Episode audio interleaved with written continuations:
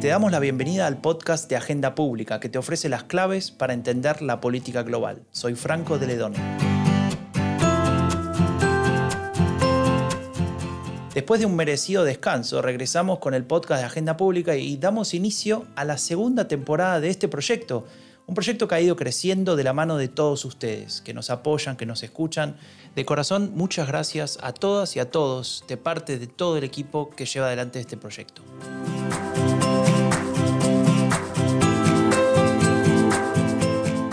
Todos sabíamos que iba a llegar este momento, un momento complicado el momento en el que los chicos iban a volver al cole.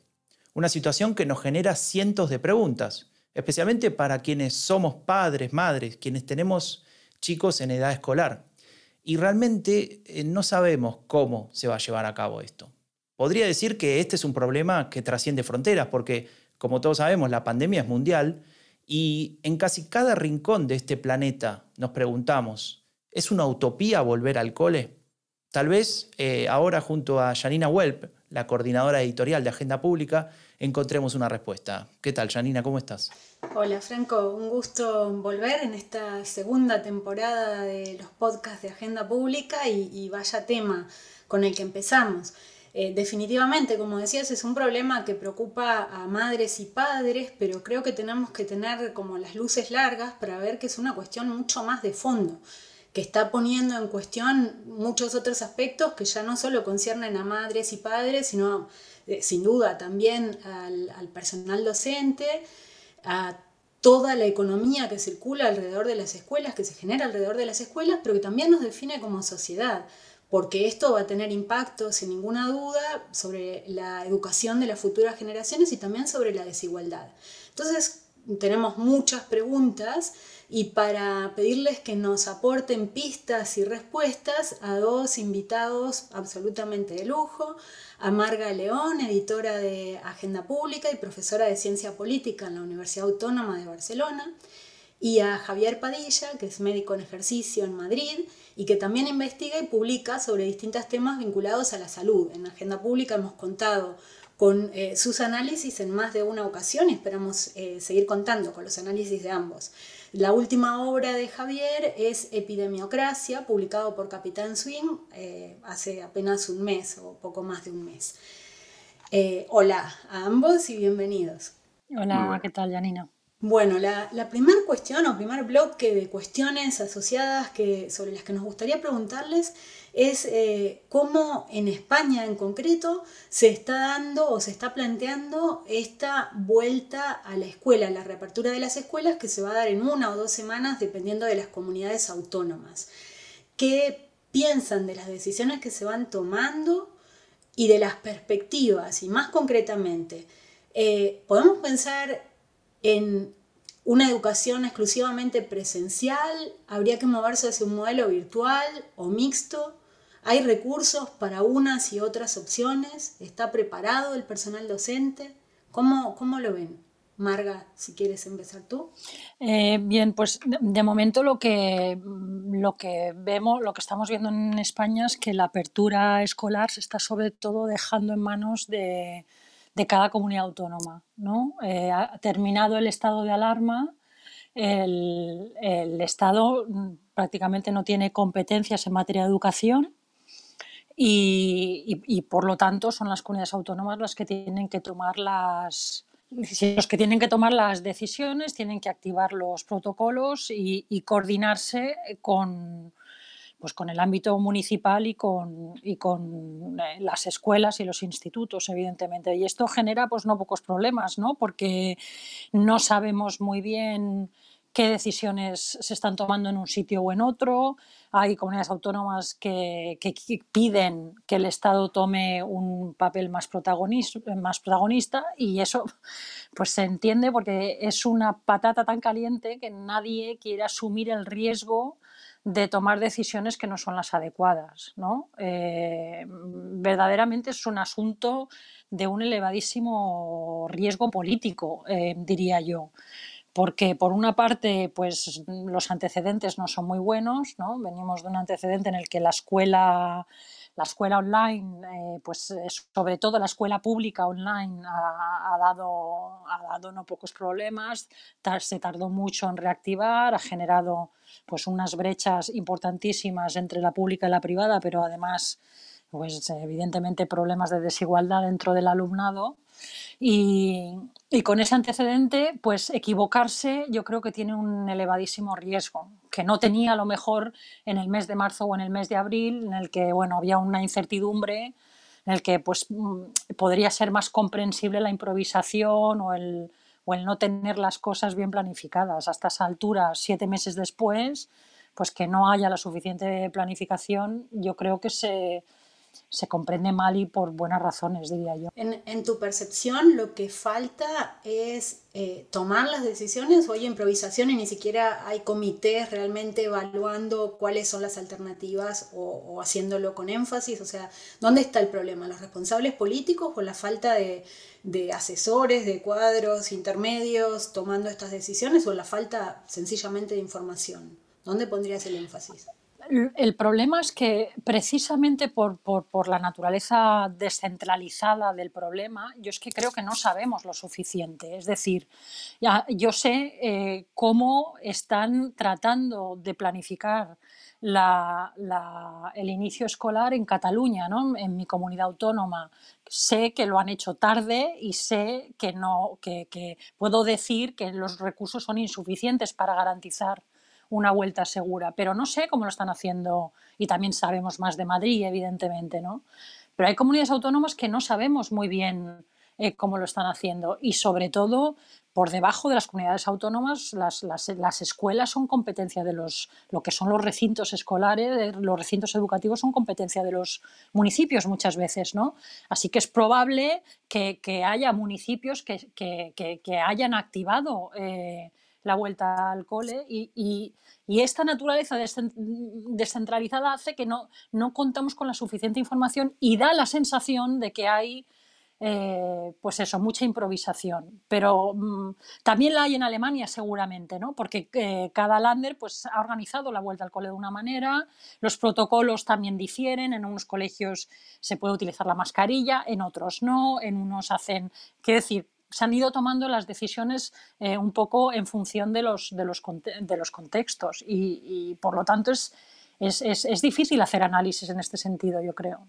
Hay, hay un, un, problema, creo que lo, acabas de marcar, ¿no? que tiene que ver con las diferentes competencias y niveles de gobierno. Y, y ya que mencionas el caso alemán, yo vivo en Alemania, eh, tengo hijas en edad escolar y, y lo que se ve es justamente esta sensación de que hay una cierta improvisación o descoordinación o simplemente a, veces da la sensación que no hay comunicación, es decir, eh, que, no hay interacción con los padres o con, con digamos, lo que sería el público de, este servicio público, valga la redundancia.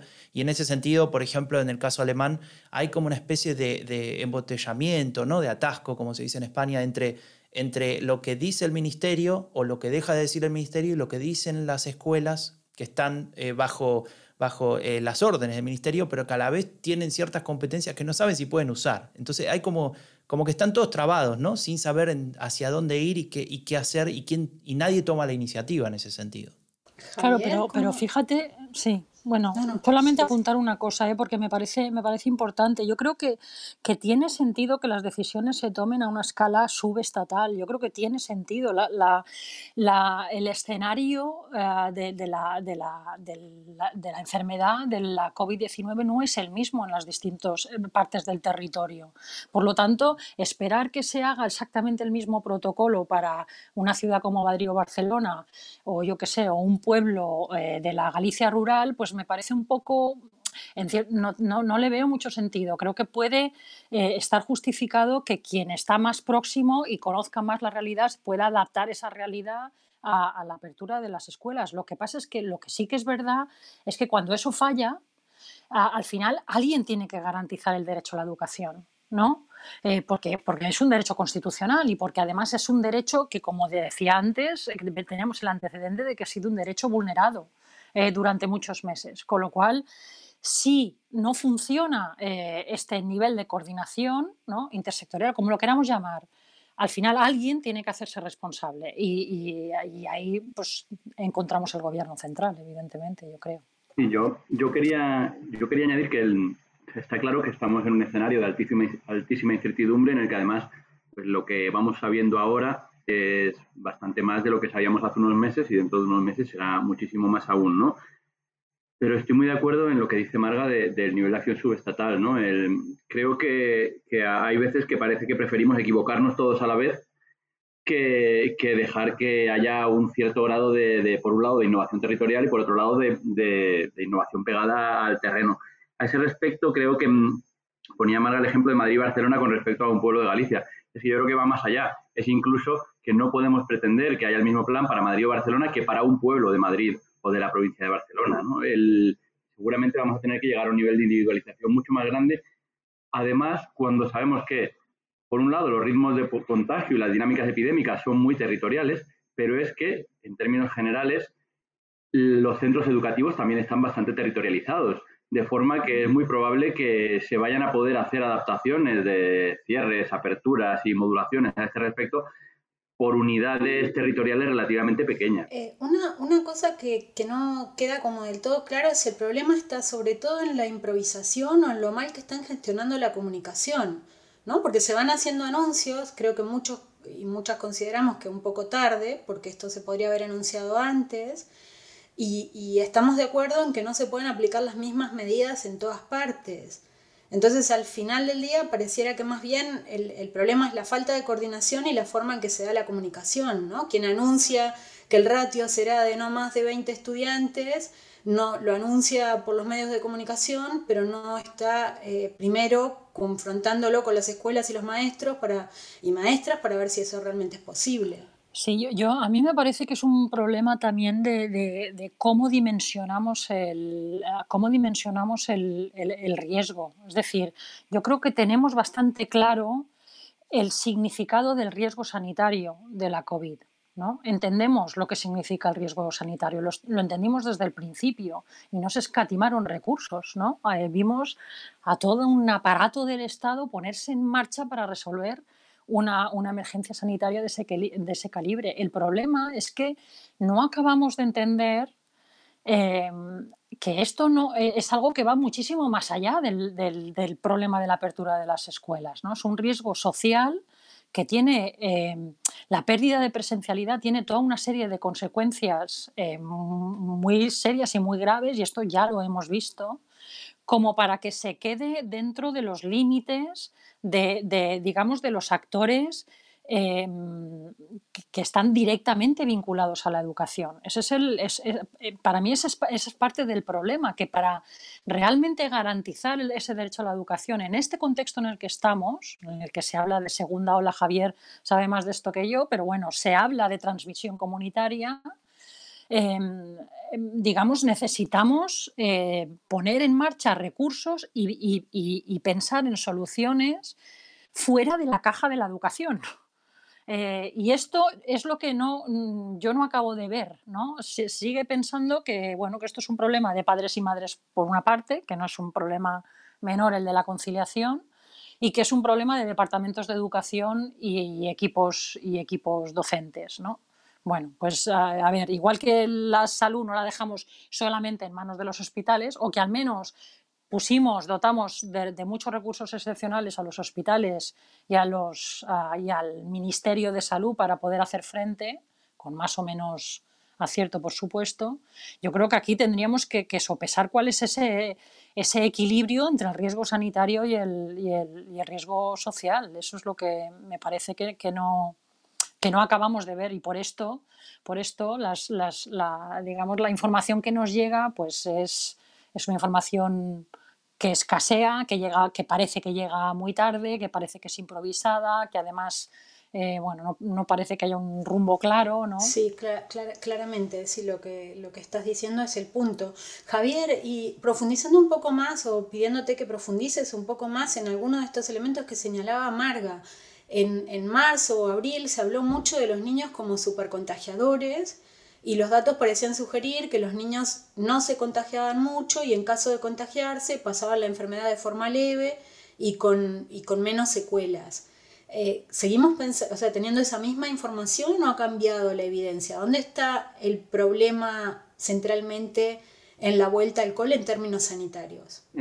al principio hicimos una asimilación como si el COVID fuera otras epidemias respiratorias, como por ejemplo la gripe, en la cual el, papel que desempeñan los niños y las niñas en, la cadena de contagio sí que parece mucho más destacado. Sin embargo, cada vez hay más evidencia de que el papel que tienen los niños y las niñas en la cadena de contagio del COVID es mucho más limitado. En efecto, como señalabas, sí que sabemos que los niños con síntomas se contagian y contagian, pero sí que tenemos muchas más dudas con respecto a cuál es el rol de los niños asintomáticos. No, no sabemos muy bien cuál es el rol en, su papel como contagiadores y seguramente lo veremos. Lo que sí que podemos afirmar cada vez con más seguridad es que ese rol de supercontagiador es un rol, digamos, extrapolado de otras, de otras enfermedades y que no tendría aquí un, un papel, ¿no? De hecho, creo que a lo mejor deberíamos, digamos, abandonar el concepto de supercontagiador aplicado a las personas y deberíamos más hablar de escenarios o de eventos o de condiciones supercontagiadoras, ¿no? Supercontagiador puede ser un colegio con las puertas y ventanas cerradas y 40 niños por una clase. Pero no sería supercontagiador un colegio que tiene capacidad de ventilar sus aulas y que tiene 15, 18 niños por aula, ¿no? Creo que a lo mejor intentando mirar un poco más a esa estructura que rodea el acto educativo, podemos encontrar un poco más lo que serían las soluciones para poder hacer frente a, pues, a lo que se nos viene. ¿Cuáles serían las pistas? Profundizando, ya diste algunas, ¿no? Ventilación, grupos más pequeños. Sí, hay, hay tres cosas que tenemos que evitar principalmente. Por un lado, lo que son los entornos cerrados, lugares cerrados. Por otro lado, lo que serían los contactos cercanos. Y por un tercer lugar, las situaciones concurridas, ¿no? Es decir, son todo cosas que van señalando a una, a una línea fundamental, que es la línea de menos personas por clase, intentar que sean lugares ventilados, intentar dentro de lo que se pueda incluso utilizar espacio de aire libre o utilizar otros lugares como recursos educativos que no se han utilizado previamente, como puedan ser museos, centros sociales y culturales, dependencias de, de ayuntamientos, etcétera, etcétera. Y básicamente es eso, ¿no? El intentar, intentar mantener las distancias allá donde se puede mantener las distancias y darle un papel muy importante al tema de la aireación. ¿no? Eh, sí que se está viendo cada vez más que hay un cierto papel de la transmisión por vía aérea, no solamente por, por vía de, gotas, de gotas grandes, de forma que, que, las clases vayan a estar aireadas y que se pueda salir al aire libre lo que, lo que se pueda, jugará un papel bastante determinante. Y Javier, eh, te hago una consulta. En Alemania, em, se, digamos, antes del verano, al final del año escolar que pasó, eh, se implementó la idea en algunas escuelas de de alguna manera em, dosificar la cantidad de chicos que iban a la escuela. Es decir, había algunos grupos que iban una semana y después el resto del grupo iba la segunda semana y luego volvían a comenzar, o incluso algunos hacían día por medio.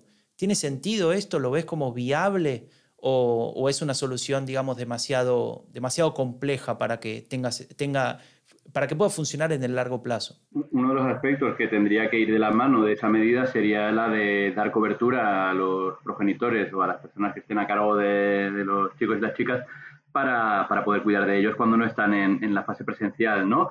está claro que todo lo que sea descongestionar eh, las aulas tiene capacidad para disminuir el riesgo de infección. Luego hay que contrapesar eso con, los riesgos en la dimensión de lo educativo, en la dimensión de la socialización y de, otros ámbitos de la, no presencialidad, ¿no? Está claro. Pero todo lo que sean medidas encaminadas a ese respecto sí que es muy probable que disminuya la posibilidad de la, carga de contagiosidad. No sé si lo habéis leído, pero, pero hubo un artículo en el mes de julio de, en, que lo publicaron en New York Times de, de una periodista que se llama Ginia Belafante, Em, que era un artículo muy bonito porque hablaba de, la, de cómo en el 1907 en Nueva York, en el estado de Nueva York, con, la, con una, una explosión de la, de la, tuberculosis para mitigar la transmisión entre los, entre los niños, propusieron escuelas al aire y el artículo está, es, bonito porque, claro, es en pleno invierno en Nueva Inglaterra, hace un frío tremendo y hay, y hay muchas, muchas imágenes que muestran cómo pues, utilizaron ferries abandonados, utilizaron incluso los tejados de las escuelas, utilizaron espacios simplemente porque, porque sabemos que la transmisión es, es, eh, es muchísimo menor en los espacios al aire libre. ¿no? O sea que el problema, como decía como decía Javier, es, el problema es la congestión de las aulas y ese problema es, es un poco estructural en nuestras escuelas porque tenemos, eh, tenemos escuelas públicas e institutos públicos pues que el tamaño de las aulas es muy pequeño, que suelen estar muy poco ventilados y que además tenemos ratios muy altos. ¿no? Entonces, no, no sé si es que eso es una idea eh, no, me parece una idea tan difícil, ¿no? Con el clima que tenemos en este país, que por lo menos el primer, los primeros dos o tres meses se plantee una, una, una, escuela al aire libre. Eh, está habiendo iniciativas de algunos ayuntamientos de poner a disposición de las comunidades autónomas espacios dentro de sus dependencias a este respecto.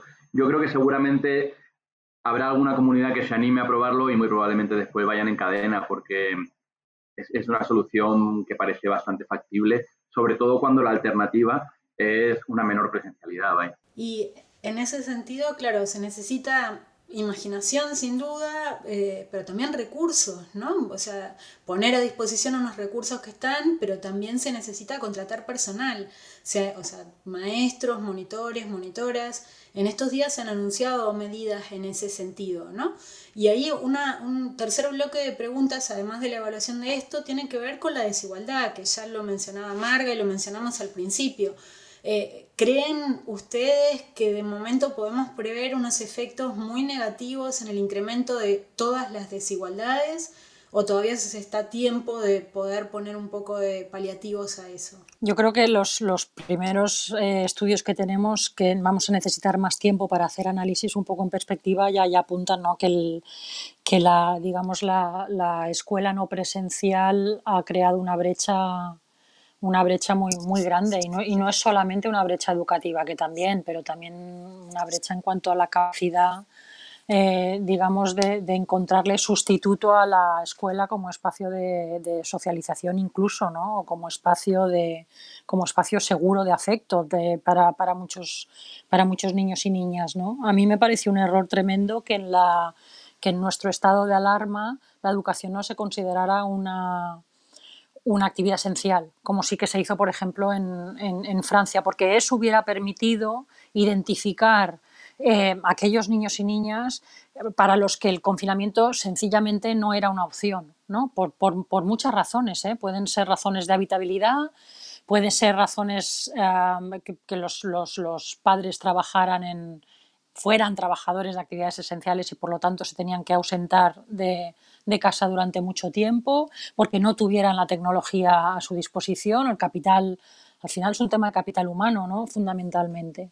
Claro, esto no lo hicimos, no se hizo en España y por lo tanto todo eso quedó totalmente oculto eran realidades que no conocíamos.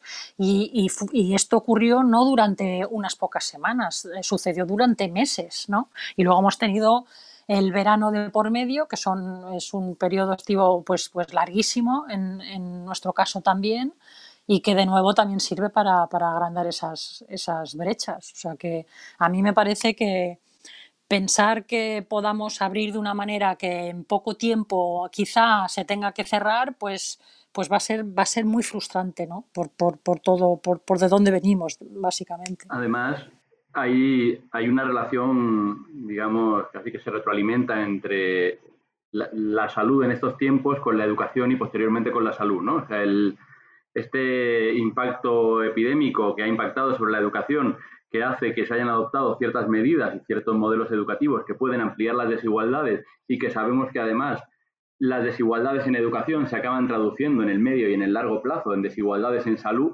hace que, que a efectos de desigualdades salud y educación vayan totalmente, totalmente de la mano. Sí, totalmente. Estaba pensando en em, estas desigualdades y estamos ahora hablando sobre el caso español y tal vez sobre el caso europeo, si querés, con los ejemplos de Alemania, pero eh, también hay otras regiones del mundo que, como decía al principio del podcast, tienen que ver con eh, tal vez otras realidades, ¿no? Otras realidades en términos económicos, en términos de infraestructura, en términos de eh, densidad poblacional, etc. Y, ni hablar de aquellos países que están en el hemisferio sur, cuyo calendario escolar comenzaba junto con la pandemia en marzo del, año pasado y que nunca eh, comenzó del todo o se activó del todo, salvo excepciones, ¿no? como eh, tenemos en, América Latina, en Uruguay, por ejemplo, un caso bastante, bastante fuera de lo común dentro de la región pero, pero la situación, digamos, se complica aún más cuando las condiciones económicas del país en general eh, todavía acentúan diferencias que ya eran preexistentes.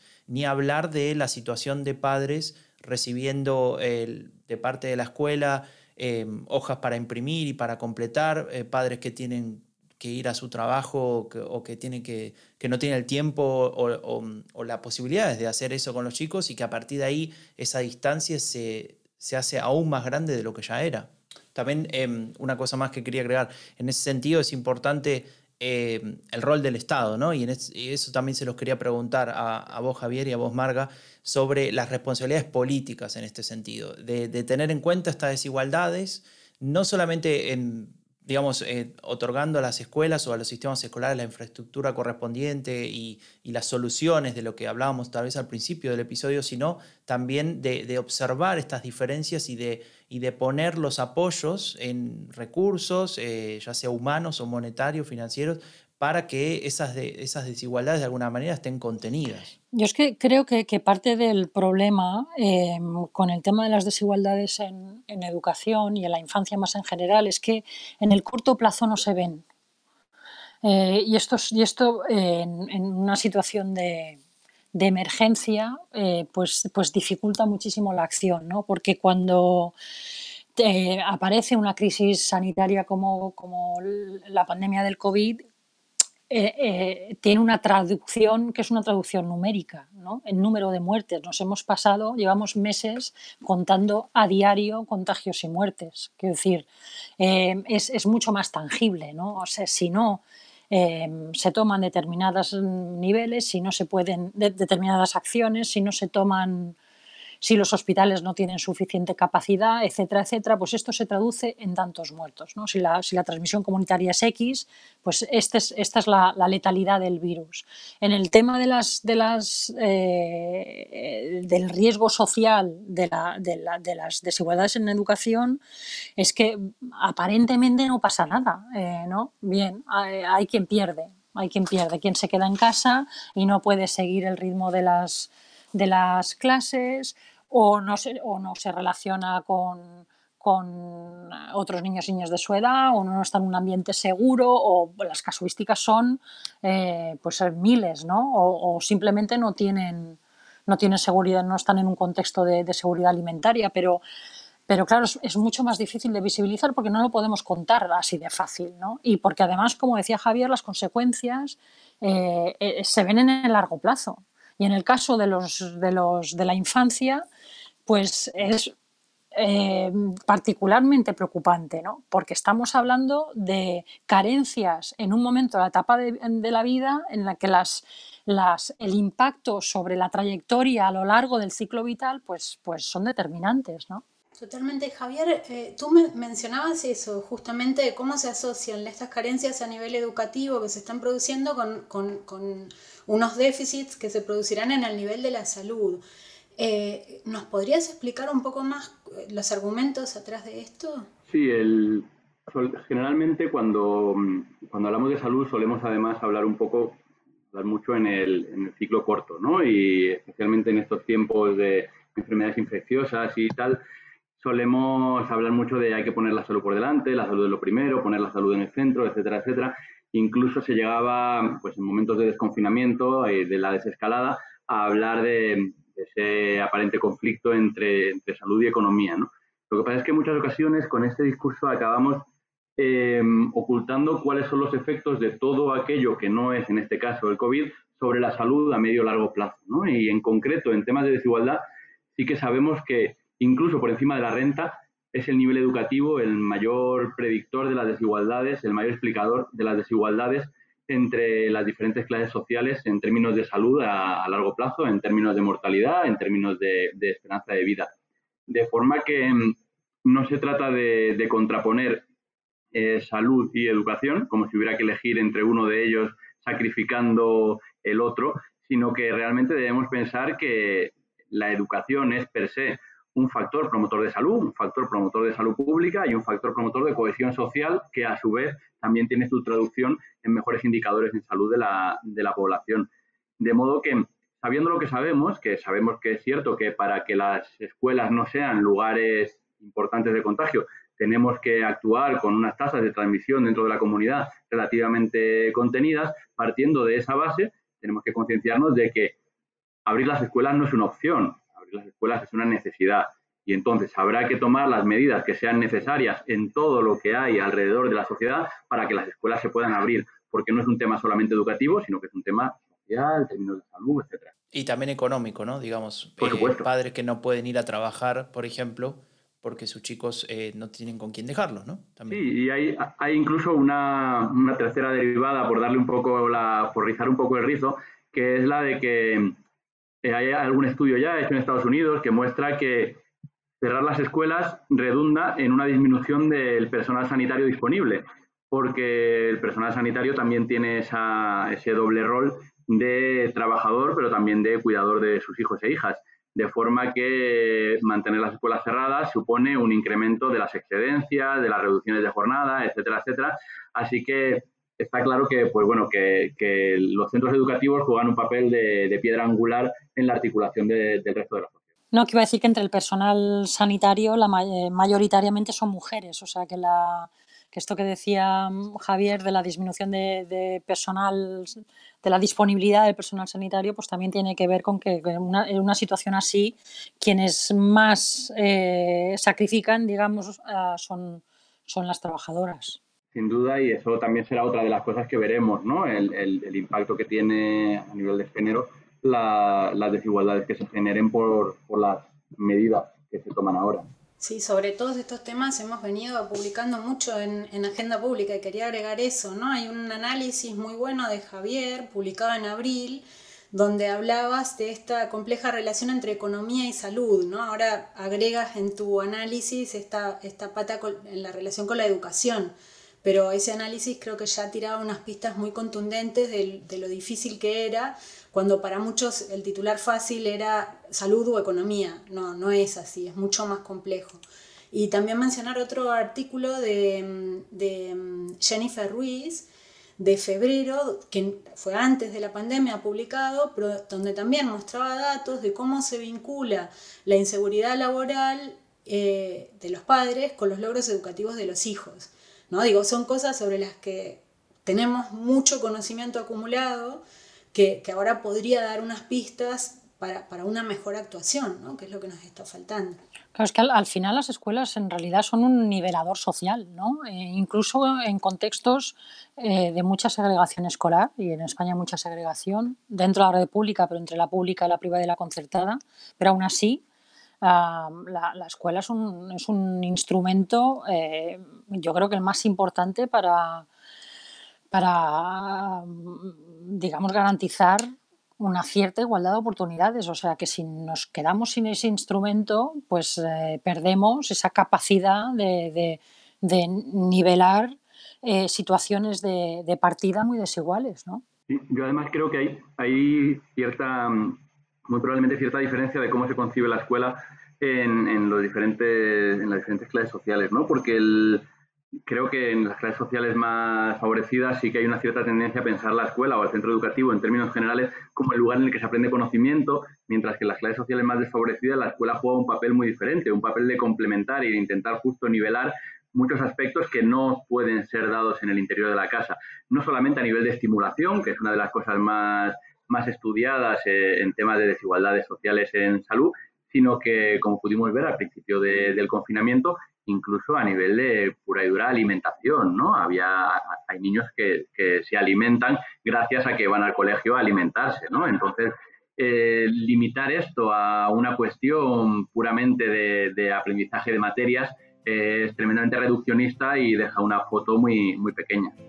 Bueno, está muy claro que la vuelta al coble una utopía no es, pero es bastante complicada, bastante demanda de muchos recursos y, de mucho trabajo de coordinación, de conceptualización y, de implementación de medidas. Así que les agradezco mucho a Javier, a Marga por, por sus aportes. Gracias por estar en este primer episodio de la segunda temporada del podcast de Agenda Pública. Muchas gracias Franco y Janina, también a vosotros. Muchas gracias. Bueno, muchas gracias por estar, muchachos eh, y muchachas. Eh, Janina, muchas gracias también eh, a vos por tu aporte. Gracias a vos, Franco. Excelente, Javier, Marga, como siempre, poder conocer y aprender de, de vuestros conocimientos. Como siempre, me despido pidiendo que en este tiempo de pandemia te cuides y nos cuides a todos. visita agendapublica.es, suscríbete a nuestro newsletter y también suscríbete al podcast, ¿no? En tu plataforma preferida para escuchar eh, podcast. Estamos en casi todas, así que simplemente abonate y podés eh, recibir nuestros podcasts cada vez que salen. Presta mucha atención también que en estos días estaremos lanzando algunas novedades desde Agenda Pública. Te espero en el próximo episodio del podcast de Agenda Pública que te ofrece las claves para entender la política global. Soy Franco de Ledone y nos vemos muy pronto.